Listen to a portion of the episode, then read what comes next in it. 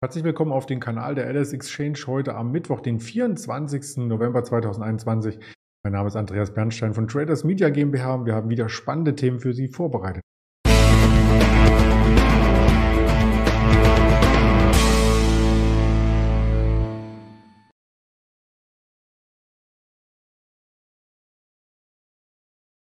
Wir schauen auf den DAX, der weiter schwach ist. Da gab es wohl eine Initialzündung gestern bei der Unterschreitung der 16.000er Marke. Wir schauen auf den Ölpreis, der auch nicht viel besser aussieht, auf E.ON als Aktie aus dem Energiesektor, auf CO2-Zertifikate und auf Standard Lithium und die, die ganze Lithiumbranche. Das Ganze kann ich natürlich nicht alleine stemmen und möchte ich auch nicht, denn ich habe tatkräftige Unterstützung vom Andi.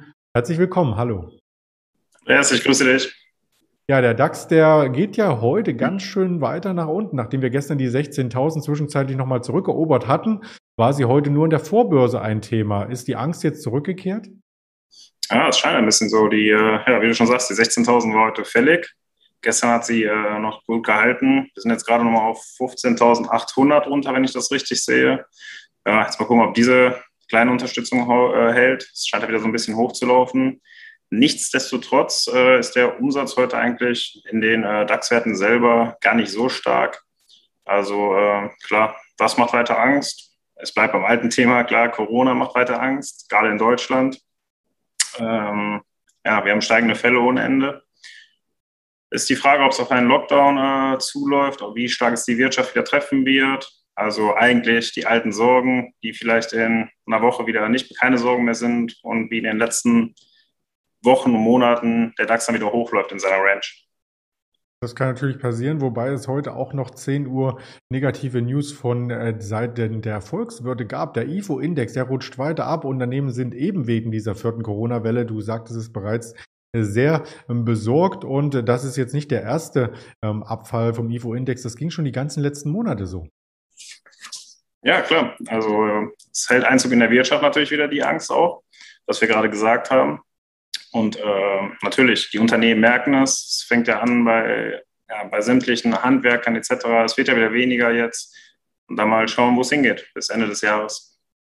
Wenn man sich den Tageschart im DAX anschaut, dann äh, bilden sich jetzt nach der langen grünen Zeit, im Hoch waren wir sogar von Oktober bis im Hoch im November um knapp 1500 Punkte gestiegen. Jetzt lauter rote Kerzen, das ist schon die fünfte jetzt in Folge. Also insofern so langsam äh, könnte auch mal eine Gegenreaktion kommen. Das ist die große Frage. Vielleicht sehen wir sie heute, wie so oft in letzter Zeit, mit äh, der USA-Eröffnung. Dass, äh, ja, dass äh, sie den Markt wieder hochkaufen, beziehungsweise der deutsche Markt da hinterherläuft. Das haben wir, also mir ist es extrem aufgefallen in der letzten Zeit, dass das sehr oft passiert ist, auch bei Einzelwerten, dass ähm, nach äh, USA-Eröffnung es stark in die Richtung halt oder stark in die Gegenrichtung ging, wie der morgendliche Handel in Europa verlaufen ist war, fand ich so eine kleine Auffälligkeit in den letzten äh, ja, Wochen und Monaten, würde ich fast behaupten. Bin mal gespannt auf heute. Ja, gestern Nachmittag waren wir auch noch mal kurz über der 16.000, bevor es dann weiter nach unten ging. Also das beobachten wir auf alle Fälle und wir beobachten auch den Ölpreis, denn wenn die Wirtschaft ein wenig abbremste, dann geraten auch die Ölpreise unter Druck. Das hatten wir jüngst äh, gesehen. Also von den Mehrjahresrekorden ist Öl auch schon wieder ein Stück weit entfernt. Klar, das ist richtig. Woran liegt das? Ja, die ähm, Chinesen, Amerikaner, Chinesen jetzt äh, auch kurzfristig haben vor, ich glaube auch ein paar Tagen, knapp einer Woche bekannt gegeben, dass alle die Ölreserven anzapfen werden. Das hat äh, ja schon in der letzten Woche quasi den Ölpreis ja nicht gerade unterstützt, sondern hat ihn quasi äh, mit runtergerissen ein wenig.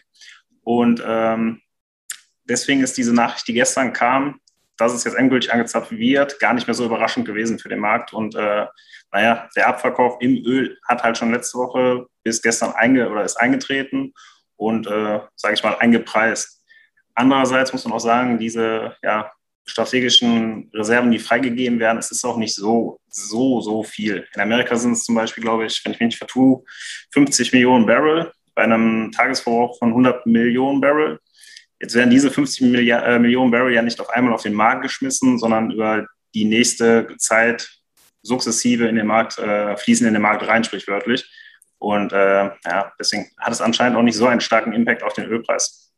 Mhm. Aber wenn wir schon im Energiesektor sind, da gibt es ja ähm, mit E.ON eine News, die gestern die Aktie auf das Tagestief oder als an die letzte Reihe des DAX-Rankings gedrückt hat. Die Aktie schloss auf Tagestief, so wollte ich sagen.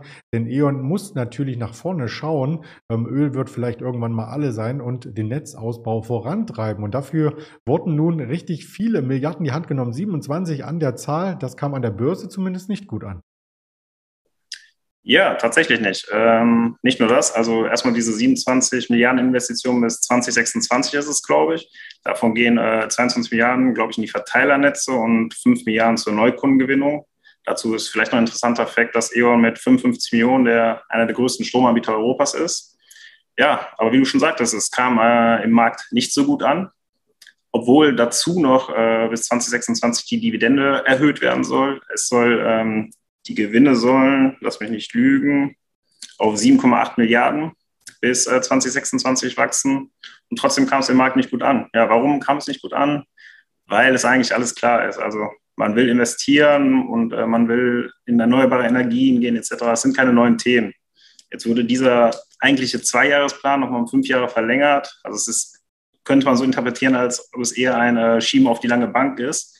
Und so hat es der Markt auch dann, glaube ich, aufgenommen hat man am Chart deutlich gesehen. Den haben wir hier für die Podcast-Teilnehmer mal eingeblendet. Also E.ON um 10,64 Euro heute im Handel im Verhältnis zum Gesamtmarkt. Heute stabil, aber gestern eben stark unter Druck. Und wenn man nach vorne schaut, kommt immer wieder das Thema CO2-Zertifikate mit ins Bild. Ich habe vom Handelsblatt hier mal einen aktuellen Kommentar mit eingeblendet. Wir brauchen einen globalen CO2-Zertifikatehandel, um die Innovationsdynamik zu steigern. Heißt es dort, wenn man sich tatsächlich einmal am Markt umschaut, ähm, wie diese CO2-Emissionsrechte über Futures zum Beispiel gehandelt werden, so ist hier ein sehr, sehr starker Aufwärtstrend zu sehen.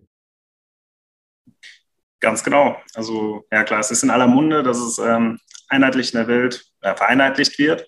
Aktuell gibt es diese CO2-Handel in dem äh, Future-Sinne nur in Europa bisher. Ja, und es, äh, also für mich persönlich, ich finde sehr wenige Argumente dagegen, warum es nicht ähm, auch auf die Welt ausgedehnt werden sollte, wenn man sich da irgendwie einigen kann zwischen China, USA, Europa. Ich finde, das wäre eine sehr sinnvolle ja, Maßnahme, um die Klimaerwärmung, den CO2-Ausstoß halt äh, zu stoppen. Und da kann man als äh, Privatanleger natürlich auch dran teilnehmen, hier haben an diesem Trend. Du bist der ETF-Spezialist, so habe ich dich in Erinnerung von mehreren Videos auf dem Kanal der LS Exchange und hast uns das richtige Produkt mitgebracht. Genau, das ist einfach eine, eine ETN, der den äh, CO2-Future der Europäischen Union abbildet, den ich äh, gerade angesprochen habe, den Future, und der mit diesem eins, mit dem kann man eins zu eins partizipieren. Heißt, es ist auch nochmal ja, ein schönes äh, Handwerkzeug, um sich vielleicht auch da gegen äh, steigende, äh, steigende ja, Ölpreise etc. abzusichern, weil man halt diesen oder an diesem Emissionshandel partizipieren kann. Will heißen, ich denke, dieses, ja, dieses CO2-Geschäft wird stärker werden, so rein vom Logischen her. Es müsste ja trotzdem weiter produziert werden etc. Und ich glaube nicht, dass es in den nächsten Jahren so stark auf erneuerbare Energien umswitchen kann, dass wir ja keinen CO2-Ausstoß mehr haben. Und ich denke, da wird die marktwirtschaftliche Lösung, werden da diese CO2-Zertifikate sein. Leider noch auf europäischer Ebene, da kann man schon dran partizipieren. Auf, äh, ja, auf der Weltbühne werden wir es, glaube ich, noch erleben, aber keine Ahnung, wie lange es dauert. Das Produkt haben wir uns hier auch im Chart einmal angeschaut, ist noch relativ jung, aber wir werden das gerne mal weiter begleiten in der einen oder anderen äh, Sendung, wie sich hier die Entwicklung äh, fortsetzt. Eng verbunden mit Energie ist natürlich auch das Thema Lithium. Im Aktionärstand Top-Renditen mit Lithium, so profitieren Sie jetzt vom Megatrend. Der Megatrend ist jedoch äh, relativ vielschichtig, weil es nur wenige Unternehmen gibt und die auch newsgetrieben hier entsprechend ähm, sich vom Aktienkurs zeigen. Ein Vertreter, den wir schon mehrfach porträtiert hatten, haben wir heute mitgebracht, die Standard Lithium. Wie steht es denn um die Aktie? Genau, was du sagst. Äh, es kommt sehr auf die News bei diesen Werten an und das ist heute auch wieder ein wunderschönes Beispiel, wenn man sich den Chart heute mal anguckt. Wir haben bei 7,60 äh, Euro eröffnet, sind auf 8,20 Euro hoch, sind wieder runter auf 8 Euro, wieder hoch auf 8,20 Euro. Also unheimlich volatil heute. Und das alles, äh, ich hatte vorhin eine News gefunden, dass die Kochstrategie die, also Core-Strategie Invest, die möchten auch mit 100 Millionen Dollar in, American, äh, in Standard Lithium investieren. Und dass so eine Nachricht bei einem, ja, bei einem Unternehmen, das eine Market Cap von 1,2 Milliarden US-Dollar hat, das lässt den Kurs natürlich auch in Anführungszeichen verrückt spielen und äh, ja, sorgt für diese hohe Volatilität. Nach der letzten Woche, wo es halt diese Shortseller-Angriffe gab, kommt es diese Woche quasi von der anderen Seite, so dass jemand in diese Aktie investieren soll. Es bleibt quasi spannend in dem Wert. Ja, den werden wir weiter äh, beobachten. Hatten wir, wie gesagt, auch schon ein, zwei Mal in der Sendung. Und was wir auch beobachten müssen, sind die Wirtschaftstermine. Den IFO hatten wir schon genannt vom Vormittag, den daher ausgeblendet in dieser Liste. Aber heute Nachmittag 14.30 Uhr kommen ganz viele Daten, nicht nur die, die normalerweise am Mittwoch kommen, sondern auch die von Donnerstag vorgezogen, denn morgen ist Thanksgiving also ein Feiertag in den USA. Wir erwarten die Auftragseingänge langlebiger Güter, die Erstanträge Arbeitslosenunterstützung, die persönlichen Konsumausgaben und Privatausgaben dann 16 Uhr sowie den Uni Michigan Verbrauchervertrauen-Index zusammen mit Reuters und 20 Uhr noch das Notenbankprotokoll der letzten Sitzung. Also Hochspannung am Nachmittag auf den verschiedenen Kanälen der Alice Exchange werden Sie über Informationen quasi äh, ja, heimgesucht von den Informationen und äh, wie man dahin gerät. Das ist hier skizziert. Twitter, Facebook, Instagram, YouTube und die Hörvarianten dieser Spotify und Apple Podcast stehen auch zur Verfügung. In diesem Sinne wünsche ich dir eine schöne Mittagspause und bedanke mich für die wertvollen Informationen, Andi. Richtig geraten, werde ich jetzt machen. Wünsche ich dir auch. Dankeschön. Danke, ciao.